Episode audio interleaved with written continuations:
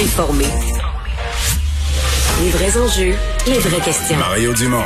Les affaires publiques n'ont plus de secret pour lui. Cube, Cube Radio. Bonjour tout le monde, bienvenue à l'émission. Bon vendredi, fin de la semaine, fin de semaine de trois jours pour la grande majorité des gens. Bonjour Vincent. Salut Mario. Le temps est beau. Oui. Le prix de l'essence moins. Euh, moins. Pour ceux qui veulent se faire euh, le long, on dit, ah, il fait beau, on va partir On va se promener, hein. euh, au- à travers le Québec avec les beaux paysages, les couleurs. Euh, ben ça va, euh, ça va coûter cher. J'ai mis de l'essence là 1,51 moi. Ben moi, j'ai euh, mis du super là matin. Je sais pas si j'étais- sur l'île de Montréal. J'étais Oui. 1,71 ça, ça commence à, commence à faire mal. Et ça, c'est partout, hein, ce matin, partout ce matin de, de, 9h15 à peu près jusqu'à midi, de toute l'avant-midi, euh, le prix du WTI, là, un peu la référence de base, était au-dessus des 80 dollars le baril. Écoute, je pense qu'il fallait remonter à 2000 14, euh, hiver 2014, pour voir des prix de ce genre-là. C'est, euh, faut dire toutes sortes de facteurs. Là, y a pas, on comprend qu'on se dit ah ben c'est ça, c'est le long week-end et ils montent ça. C'est un peu plus compliqué que ça. Non, mais euh, les, les, prix du baril montent depuis six mois. Là. Ça monte, ça monte, ça monte. À un moment donné, on a fait la nouvelle, ça passe le 70, ça passe le 75, puis là ça passe le 80. Ah, parce que l'économie reprend, mais la production a pas euh, nécessairement, c'est pas ajusté. Et, et tout le monde, au nom de l'environnement, tout le monde désinvestit dans le pétrole, mais on en a encore besoin. Fait que là, euh, la production, l'offre est un peu moins là. On va aller rejoindre Julie Marco et l'équipe de 100% Nouvelles.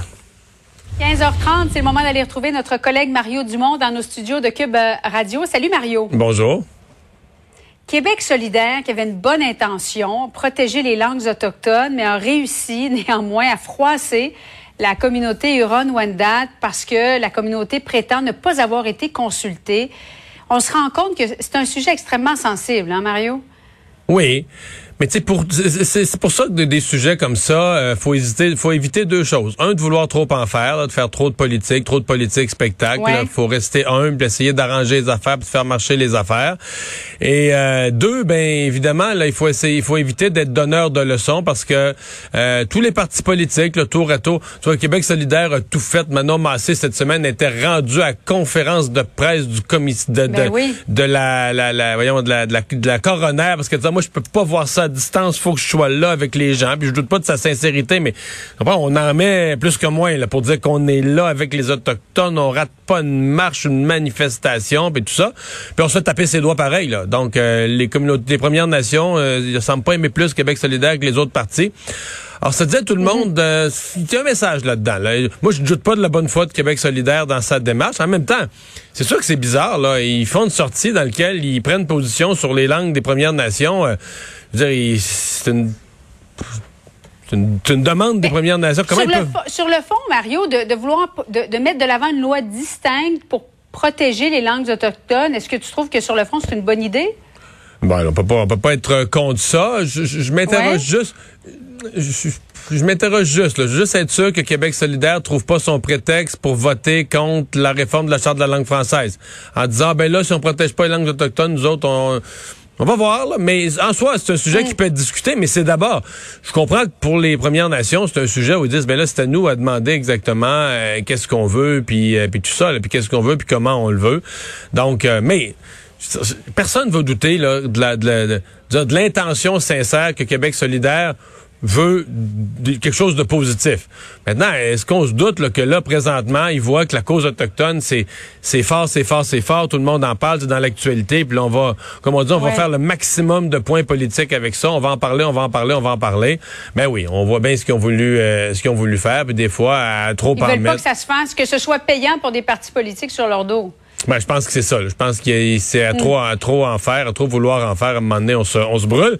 Puis là, ben, si c'est arrivé à quelqu'un de la CAQ, du PQ, des libéraux, on- c'est parce que, tu sais, Québec solidaire, là, c'est toujours euh, sur le bord de la position de donneur de leçons. Là, tu sais, en toute espèce de matière, sont toujours sur la frange d'être donneur de leçons aux autres. Tu sais, fait que là, quand ça leur arrive, ben là, tu sais, il y a un côté family prix là, ah ah, tu sais, que les autres partis vont faire. Là, c'est évident, là, tu sais, que ça, que ça va arriver là.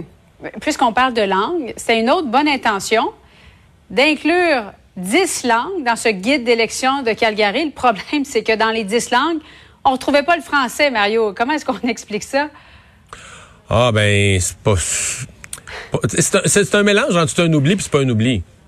Je suis convaincu Ouais. que si on demande aux gens, ils vont dire c'est un oubli. Il y avait- une partie de la réponse qui était incroyable. Ils disaient ouais, mais les francophones de toute façon en Alberta, eux autres là, ils parlent tous anglais. Il parle, il parle anglais, oui. Mais c'était ça la réponse. Oui, là, mais on de- est quand même un pays bilingue. Ben oui, ben oui, ben oui, mais c'était épouvantable comme réponse. Et euh, Oui. mais en même temps, ça parle du Canada. C'est ce nouveau Canada, c'est le multiculturalisme, c'est l'évolution multi- multiculturaliste du Canada qui se fait sans le français, sans le Québec, euh, toutes les minorités. Tu sais, je me répète là, avec cette phrase-là, mais le Canada multiculturaliste met sur un pied tout ce qui est minorité est instinctivement mis sur un piédestal. C'est toujours ce qui est minorité est plus important. Toutes les formes Sauf de minorité. les communautés francophones. Voilà, sauf une. Une sorte de minorité, une minorité qui a aucune importance, euh, qui est un encombrement dont on se débarrasserait, c'est tout ce qui est en français. Mais je veux dire, tu parles à un multiculturaliste woke de Toronto, parle lui d'une minorité en Indonésie dont il a jamais entendu parler de l'existence, puis sans le savoir, il est, de son, il est du bord de ces gens-là, puis il- mais les francophones du Canada, non, ça, ça vaut rien. c'est non, c'est pas intéressant. Alors qu'on sait que le français euh, est très fragile en ce moment. Moi, j'habite sur le plateau, Mario. J'ai un voisin qui est super gentil, mais il ne dit aucun mot en français. J'habite pas dans West Island, là, sur le plateau. Pas de bonjour, pas de comment ça va. Il comprend pas. Hmm, mais là, les, consultations, les consultations sur la réforme de la charte de la langue française se sont terminées hier, les trois semaines de consultation. Et là, on va voir ce que le gouvernement va faire avec ça. Mais cette question-là, là, je connais pas ton voisin, mais cette question-là, elle est quand même venue très sensible au cœur de la discussion. Les, les gens qui ne sont pas des anglophones du Québec. On comprend là, qu'un Smith là, anglophone des cantons de l'Est euh, a des droits historiques, des droits fondamentaux, des droits inattaquables. Mais quelqu'un qui arrive d'ailleurs dans le monde, qui ne parlait ni anglais ni français, qui a été accueilli au Québec comme immigrant et qui s'est intégré à l'anglais, c'est triste à dire, c'est dur de le dire comme ça, mais je vais le dire, il n'a pas aucun droit en anglais. Il y, a, il y a tous ses droits comme citoyen, il y a le droit à la santé, à l'éducation, Ouais. mais il n'a pas de droit en tant qu'anglophone. Il a accidentellement, dans un endroit, dans une juridiction au Québec où il devait apprendre le français, il a accidentellement appris l'anglais, mais il peut pas se présenter devant le gouvernement et dire moi comme anglophone j'ai tel tel tel droit. Non non non non non non non. Non non, c'est la et, et la communauté anglophone. Je vois les journalistes anglophones très agressifs sur les réseaux sociaux. La communauté anglophone maintenant réclame dit non non non. La nouvelle communauté anglophone, c'est tous les parlants anglais. Et là tu comprends que tu as une confrontation le fer sur fer très dur. Quelle est la? Et c'est là-dessus que Simon Jolin Barrette là, va devoir agir. Quelle est la nouvelle définition des, des, des il les appelle dans les ayants droit? Qui sont les ayants droit? Est-ce que ce sont, parce que c'est quasiment du 2 pour 1, là. Est-ce que ce sont les 600 000 anglophones historiques du Québec? Moi, ma réponse, c'est eux. Ou est-ce que ces centaines de milliers, monde, oui, oui. ces centaines de milliers de nouveaux arrivants qu'on n'a pas su intégrer, qui se sont intégrés à l'anglais? Je veux dire, euh, promène-toi dans le West Island. Il y en a beaucoup, là. T'entends parler anglais, anglais, mais anglais. mais c'est même plus. Avant, on pouvait dire ça, Mario. Promène-toi dans West Island. non, non, mais, à Brossard, à. Laval, euh, oui, à Oui, Brossard, oui. à Laval, sur le plateau, au entend centre-ville. euh, ouais. anglais. Ben oui, ben oui, ben oui. Bon, eh, eh, j'avais très hâte de t'entendre sur euh, François Legault qui a publié, qui est maintenant sur TikTok. Attention, Mario. Est-ce que toi, tu es sur TikTok, Mario? Non, mais non, mais j'ai un compte TikTok parce que j'aime la cuisine. Les Ah oui, trucs c'est vrai? de- les trucs de cuisine sur TikTok sont excellents. Plein de petits trucs, là, des affaires à faire, des déjeuners vite faits dans un tortilla et tout ça. Mais en Ah, tu suis ça?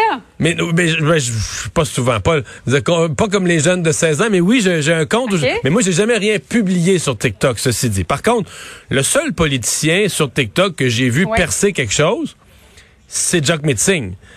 Mais là, Jack Metzing, en faisant quoi? Du skate?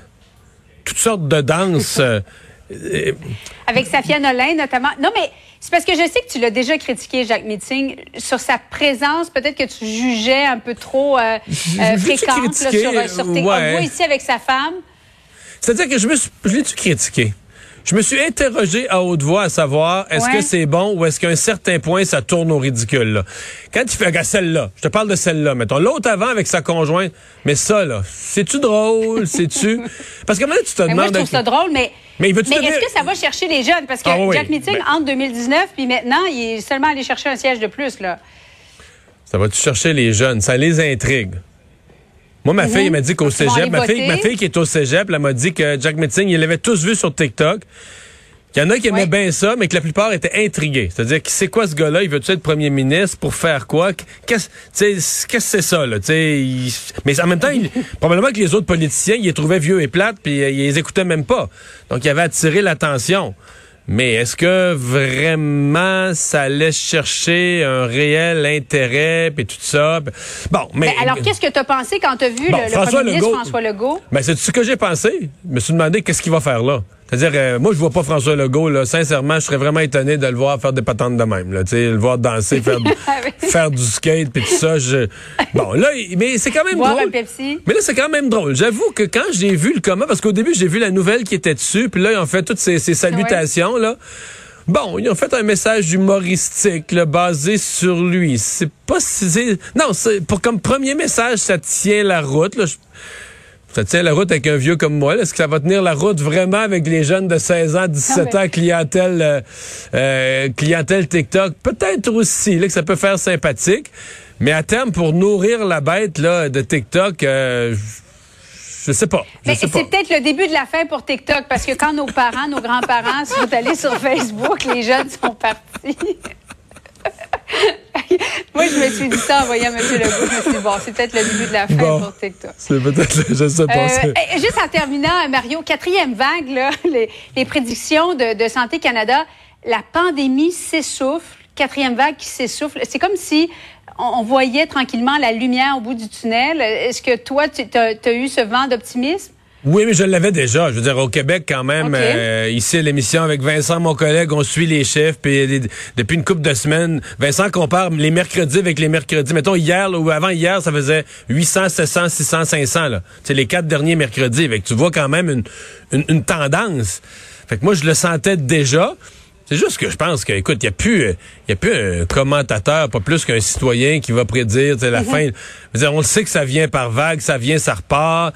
Euh, là, on est plus vacciné, plus on est vacciné. Évidemment, plus la, la COVID a de la misère à se promener. Puis je veux dire, si on vaccinait les 5 à 11 ans, la COVID aurait encore un autre, euh, un autre endroit là, où elle pourrait plus se promener trop trop. Donc, tu sais, à un moment donné, Ouais. bon, par contre, on voit là, que chez les personnes âgées, ça revient un petit peu. L'effet au bout de six mois. euh, bon, là, on va arriver avec une troisième dose. Puis, tu sais, on sent bien là, que on n'est plus. ben, en même temps, tout est ouvert. Là, dire, présentement, euh, on vit. À partir d'aujourd'hui, on peut remplir les salles de spectacle, mais il faut porter le dans des masques pendant le spectacle. C'est toutes sortes de petits. Mais c'est plus la, société arrêtée. Là, on vit. On, va au restaurant, on fait nos affaires, on vit. on- mais c'est toutes sortes de petites contraintes qui vont s'en aller tranquillement.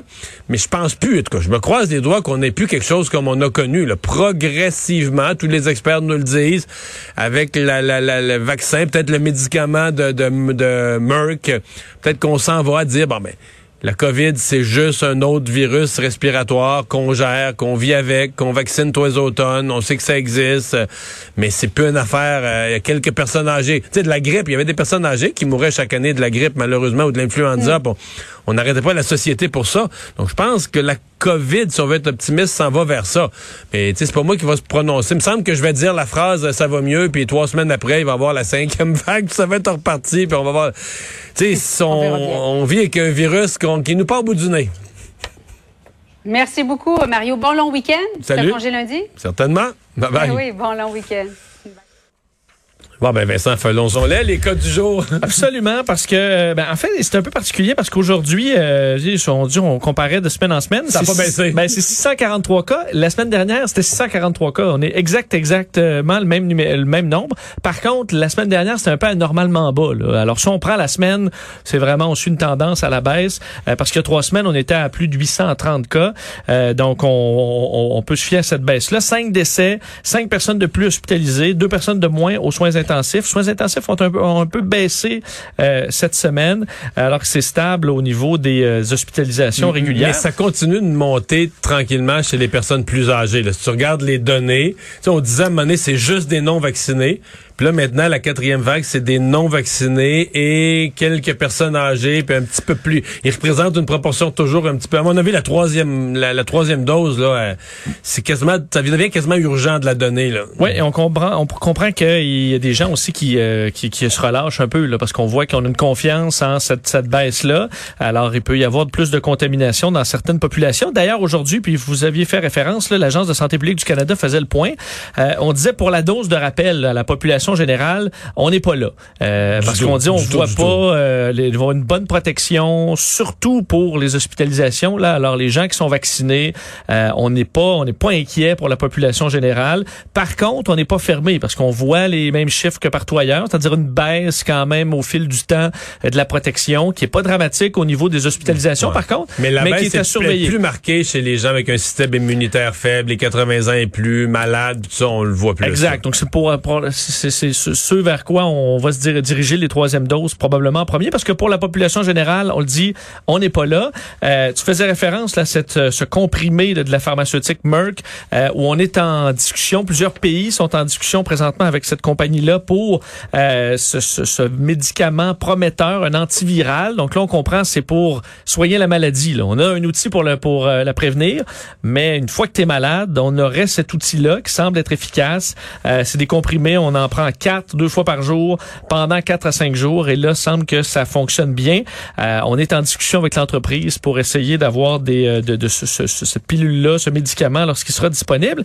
Et euh, au niveau de la quatrième vague, ben, ton, on comprend qu'à certains endroits au Canada, on est, on, ça allait mal, ça, ça va encore mal, mais les chiffres globaux du pays sont en baisse. On dit soit avec la couverture vaccinale qui est très bonne au Québec, au Québec on atteint 80% euh, et ailleurs c'est des règles qui sont arrivées parce que même en Alberta où on, y goûte encore, on a quand même resserré les règles dans les dernières semaines et ça fait son effet de sorte qu'on voit une diminution des cas, euh, diminution d'hospitalisation qui s'en viendront. D'ailleurs, on nous promet des modélisations pour euh, les semaines à venir et euh, au niveau du chiffre là, dévoilé, ça varie tout le temps un peu selon qui, quel chiffre on parle, mais les risques d'être hospitalisés selon la santé publique du Canada, non vaccinés 36 fois plus que les personnes vaccinées.